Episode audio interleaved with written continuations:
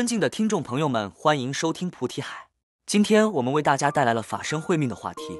根据章句开示记载，佛众生都共同具备的法身慧命。诸佛有法报化三身，我们用凡夫肉眼去看众生的时候，他只具备色身，也就是肉身。佛成就的这无漏之身，到底是指什么无漏？是烦乱无漏，还是性解无漏，还是功德无漏？法身无漏是指清净无垢之身，所言无漏是区别于众生业系之身。众生要维系自己的色身，他要吃东西、喝东西，吃喝之后还要拉撒，并不属于清净之身。简单的理解就是吃东西就是脏，与什么比较之下是脏？以清净之身比较是脏，所以叫浊。众生吃热性的东西不行，吃凉性的东西也不行，会生成冷热诸病。佛吃不吃东西呢？佛不吃东西，它并不属于物质的身体，不需要物质来满足身体的需要。佛之身形是法身，此身以般若为资粮。人是要吃饮食，用饮食作为资粮，而佛是以般若为此身资粮。那我们平时供养佛的这些供具，上庙饮食会以四时供养等等，意义在哪呢？佛又不受用，我供养又有何用呢？我们每天供香、供灯、供水，有时供饮食、水果。若佛不受用，我们这样供养做什么？是不是一种浪费现象呢？不是。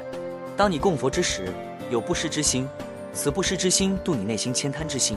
而佛在你身上所识到的部分，是你生成供养之心之后形成的度千贪之心，所以此时便生降伏之法，能令此法得以降伏，则须般若。若一切众生不依般若法而行，只知饮食，请问你与佛等具知佛性又在何处？岂不是与禽兽无异？我们每天若以十二小时来计算，这十二小时之内，有多少时间我们在生成饮食的想法？有多少时间来生成寻逐的想法？有多少时间生成懒惰想法？有多少时间是以般若作为正行呢？能够以般若作为正行的比例，在你这十二小时当中所占据的比例，冰山一角。所以，我们能够感受到的浑浊，不敌你自身生成的清净。无漏之身是需要般若来滋养此身，以般若为正命之时，此身即得无漏之身。若其中掺杂丝毫之染污，则不得无漏之身。那为什么说佛众生等具知无作觉性呢？众生岂能无染呢？是以佛性的角度而说，佛与众生皆具佛性。既然佛众生皆具佛性，必然凭借佛性能够成佛，所以众生也可得无漏之身。由于佛与众生皆具佛性，故佛所说之般若法，众生可思议。就如同于我们在经典当中听到佛所宣讲的法义见地，有时候我们虽然听不懂，但是我们不断咀嚼，是不是还能够听得懂呢？这是因为什么呢？是因为佛性作用。你拿一个畜生过来，你告诉他。虚空性故，常不动故，如来藏中无起灭故，且叫他通过奢摩他的方式来去体悟此理，他做得到吗？他做不到，根性问题。那有的人说，那畜生也有佛性，他为什么听不懂呢？愚痴遮那，因为愚痴遮那的关系，他无法完全显示佛性作用，而他去饮食又去狩猎是凭借佛性作用，他能够知道痛，他能够知道害怕，也是因为佛性作用，所以我们知道，即使堕到畜生道。他佛性不会被抹灭，但会被业力遮障。此业力由愚痴而起，我们有的时候也受业力遮障，对于法也是很难去听闻，也有过这种现象。但它只是短暂。畜生是遮一生之时，我们可以通过增长善法的方式，通过觉悟的方式来化解这层业力的遮障。而畜生他如何行善，如何修持善法？不杀生，不偷盗，不邪淫，不饮酒，不妄言，不绮语，不两舌，不恶口，不贪，不嗔，不痴，能否做得到？所以，如何修持善法？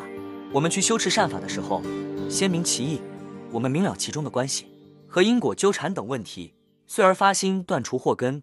畜生如何思议？他只能凭借畜性的本能去生活。所以，虽然同样具备着佛性，但由于遮障的问题，是他业报的一种，所以无法获得般若智慧。什么叫无作觉性？我们从字面上去理解，无作就是没有造作，是指什么？如同章句当中所说，心非洗成，亦非染造。说此心非造作而有，也非造作而灭。同样，觉性也如此，它不是造作而来，也不是因为你的造作而灭去。它所具备的不生不灭特性，不垢不净的特性，不增不减的特性，无论你造作什么都不会失去，但是会被所造作的形成的业力而形成遮障。遮障的时间长短，由你造下的业力程度决定。所以有些人不知觉性，也不闻佛，不闻法，不闻僧，不闻三宝。甚至有些人简单的世俗迎合之道都不知不解，你让他如何思议且修行觉法，难上加难。同样，此时此刻在座的弟子们听受宗上所说的法义，你们是否能与曾经所修学的诸多法义而结合呢？还是说一句听一句，说一句想一句呢？一切众生是指一切有情众生，有妄想的众生，有贪嗔痴慢疑的众生，有一缘显心的众生，皆凭借此觉性成就无上道果。何为无上道果？就是没有比这个再高之处。我们说这个神通力不可思议，此神通之力以外还有神通之力，对于境界雷烈众生而言是不可思议且无法思议的境界。但你可以问一问生成这个境界的那个人，此境界之外是否还有更不可思议的境界？他若是有智慧，他会告诉你，若因外显境界来计算，会有更广泛的境界。若依佛性而言，唯有佛性是最顶、最不思议、无顶之境界，因为一切的作用、一切的智慧、一切的度化之道。一切的禅定境界皆从本心而出。试问，若本心无此承载之力，请问这些禅定境界、般若境界、不可思议神通境界，当从何而出呢？皆从本心而出。因此，本心是无顶之境界，最无上的境界。所以，所有的诸佛凭借佛性而成就，这众生也凭借佛性成就无上尊贵的佛果。佛成佛之后，为什么要度众生？为什么能度众生？这里面有什么说法？我们想的是，佛因为有慈悲之心，所以要度众生。你只是说了他做这件事情的行为，内密到底是什么？凭借什么而去度众生的？原理是什么？是因为佛与众生有等距的无作觉性，所以佛为什么能度众生？是因为这个众生具备佛性。若众生不具备佛性，佛如何度众生成佛？是无法度的。所以这章句当中说，诸佛依此觉性，悉众生无名于念起。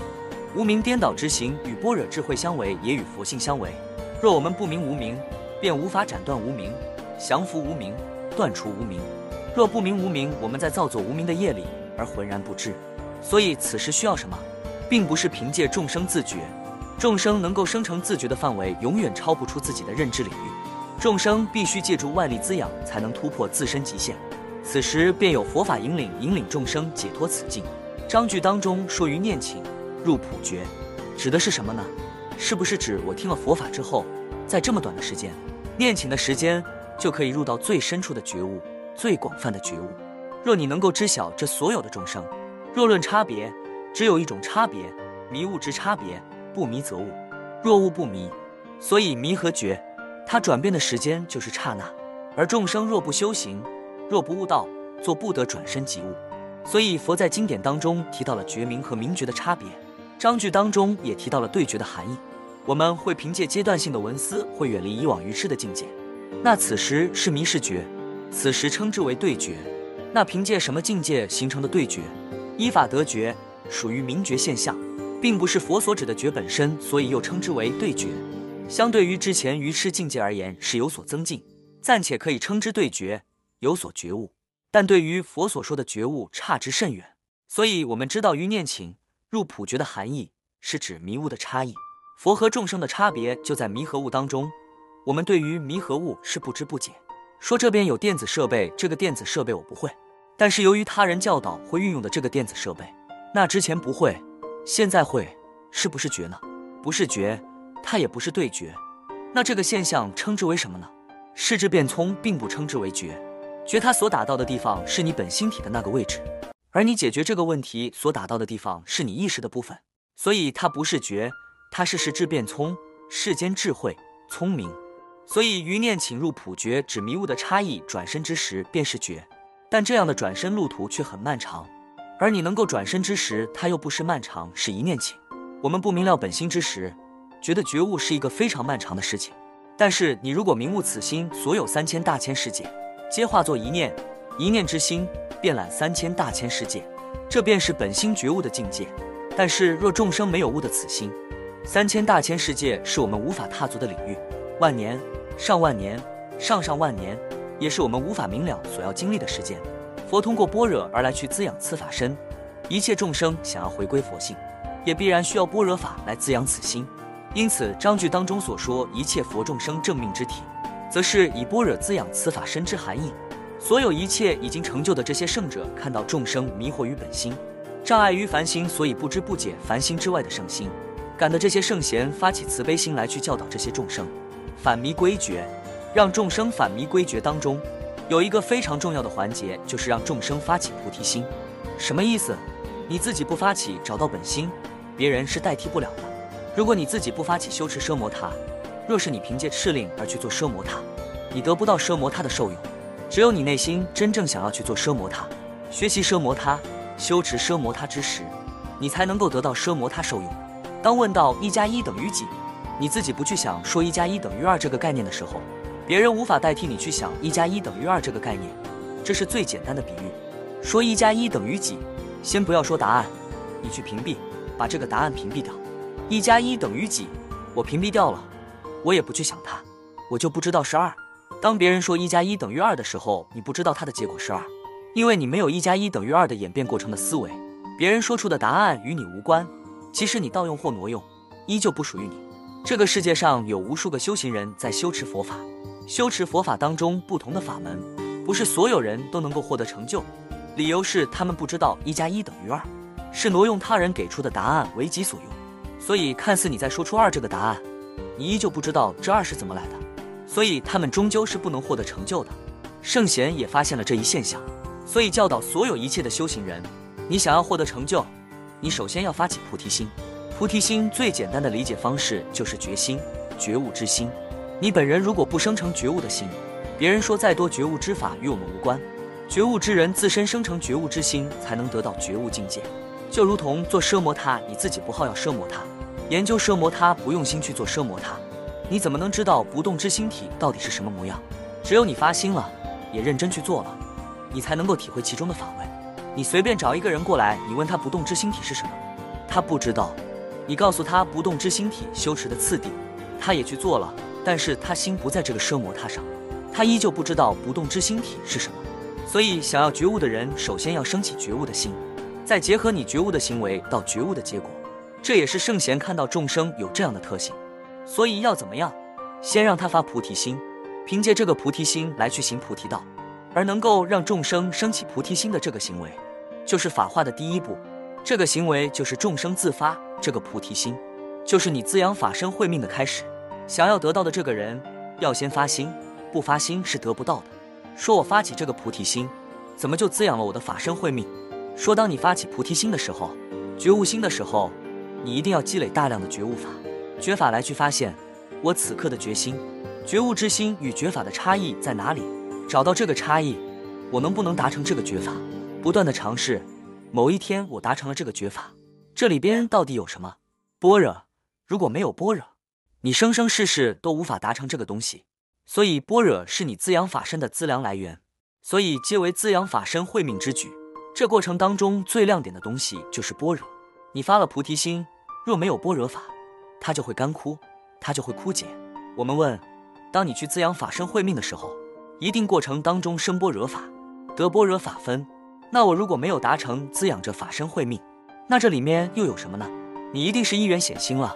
一元显心不能生成般若，若不能生成般若，如何滋养法身慧命？大家还记得有的时候听法的时候入心了，入心了之后，其实你的心也在与此法相应。在这相应的过程当中，大家感受到了身心的变化了吗？身体非常的清安，心里边非常的法喜。你得到了般若法分，你怎么能得到呢？因为你佛性作用的关系，得到了般若法分。佛性的作用与般若法分结合之后，就滋养了我们法身慧命，你的觉性就显现，觉悟之心就显现了。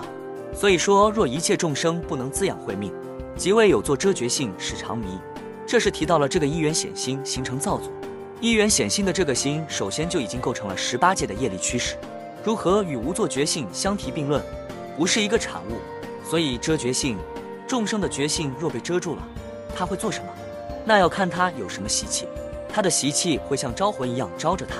比如说想吃土豆了，因为这个觉心的未生成，觉悟之心的未生成，与觉法未相应，所以这个时候会产生圆心。这个圆心会构成十八界的业力。那么这里边你所有的方向感都会凭借你的习气，比如说突然有一个习气出现，不吃土豆不得了，告诉说不吃了吧，你想一想那个画面啊，流口水，半夜两三点都要起来去做个土豆吃，不吃不行了，不吃活不下去了。业力的这个习气的牵引力量是很强大的，就像招魂一样就招过去了。你腿不是你的腿，手也不是你的手了，脑袋也不是你的脑袋，全业设置。所以，如果此刻你有一丝的佛性显现，如果有一丝的佛性显现，当生觉悟，我们无量劫来随习气轮转，由业力支配，还没尝够吗？你现在其实是有阻止他、斩断他的能力的，但是我们自己畏惧了，就如同于我们去做奢摩他的时候，往深处走会产生恐惧。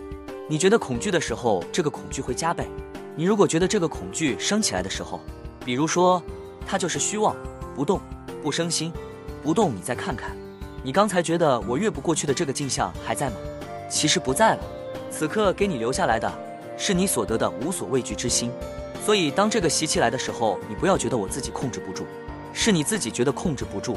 依法行持，你看看他能不能控制得住？是能的。不要给自己打退堂鼓。遮觉性之后，会让你过去无量劫以来到现在为止在迷。同样，如果你不断遮觉性，从现在开始无量劫之后，你依旧还是这样沉沦，哪里是个边际呢？佛的弟子，解空第一的弟子，须菩提长老赞叹佛，说这个佛啊，真是慈悲呀，善护念众生，善付主这些菩萨。佛做的这些行持，无论是善护念这些众生，还是善付主这些菩萨们，要以慈悲心去度众生，然后善护念众生，佛性平等。而平等施化这里面都在做什么事情？其实都是在滋养不同境界下众生的心。菩萨是大道心众生，也是有情中的觉悟者，为成佛皆属众生，在佛的眼中，所以都在滋养不同领域、不同境界下的众生的法身。叫菩萨修六度，也是在滋养他们的法身；叫众生发菩提心，也是在滋养众生的法身。佛不会因为这个众生的无理而停止对众生的度化，但是众生却因为困难重重而停止前行的动力。遇到任何困难都容易退缩，或者是丧失精进力的人，永远都一事无成。无论遇到任何困境，都能理性的去思考，用智慧来去化解，用禅定保护自心。这样的人成就不可估量。无论是世间法还是出世之法，皆不可估量，因为他什么都不怕，无所畏惧，更不要说什么是非来到他面前。是非来到他面前不起作用，没有是非之心，是非来了到他这里就已经停止了，也不会构成他内心的烦恼。我身边怎么这么多是非呢？不会这么去想。若是非没有归处，那我便是所有一切是非的归处，通通来我这里，好好安放它。众生无力去解决是非问题，修行人不能说普度一切众生，但是众生来到你面前，能够让他们感受到归属，而不是冷漠苛责敌对。佛对十方世界的众生尚且如此，我们无法做到与之对等的作为，我们是否可以生成范围的慈悲心呢？众生都在哀嚎埋怨于这个世界没有光明，修行人面对这样的事情，是否也如同世俗人一样，说这个世界没有公平、没有光明等等这些言论或生心呢？如果世界缺少光明，你为何不化作那一道光明？若世间缺少公平，你为什么不做那个公平本身呢？所以佛告诉菩萨们什么是度化之道，告诉所有的众生什么叫因果。佛的这样合理安排，给到了不同领域阶段的这个修行人。在他们领域当中进一步升华的机会，也是佛因机施教、相应法度化的慈悲智慧的展现。当我们得到诸佛菩萨的慈悲度化、善知识的慈悲度化，当我们得到这个度化智慧的时候，我们也不要忘记了此法属于佛法，佛法属于觉法，觉法属于一切众生，所以不要忘记度化众生之责。每个人的能力是不同，所以他度化的方法和程度也是不同的，所以我们能够给到多少度化就给予多少度化。不要去吝啬自己的度化之心，同样度化之时要有佛法的智慧，并不是一味度化。所以章句当中也告诉我们：若依所得正见，复施诸有，实为善护念众生慧命耳。我们得到诸佛菩萨的善护，我们是不是也可以善护身边的人，传递并且相续这善护念？这样传递善护念，比起你用嘴巴去称赞诸佛功德不可思议，功德还大。因为这样的传递不只是你一个人在称赞，是所有得到善护念的众生。异口同音的再去称赞佛之功的不可思议，佛之威神不可思议，佛之教化不可思议。简单的再去说明法身慧命到底是什么？简单来讲就是法是什么？以什么而得法？以什么而得身？以什么而起慧？以什么而为命？以般若为正命，众生以饮食为正命，修行人以般若为正命。什么是慧呢？慧从性来，从自信而来。所以大家在去做奢摩他的时候。在不动之心体的境界当中，你有没有发现你的智慧是涌现的？就是脑门上是放光的。这是一个比喻，不是真的脑门放光，头脑是放光的。身是什么呢？不动是此身。那什么是法？无漏则是此法。我们去做摄摩他的时候，你能如法行持摄摩他，就是在滋养你的法身慧命。这就是法身慧命，好像也没有说什么其他奇特的内容，实际还是关乎了你所有产生作用星体的方向和从什么地方发起作用。讲了这个东西，这就是我们本期所有内容。大家也可以通过微信公众号搜索“大明圣院”了解其他内容。Apple 播客或小宇宙搜索“荣正法师”。感谢大家的收听，我们下期再见。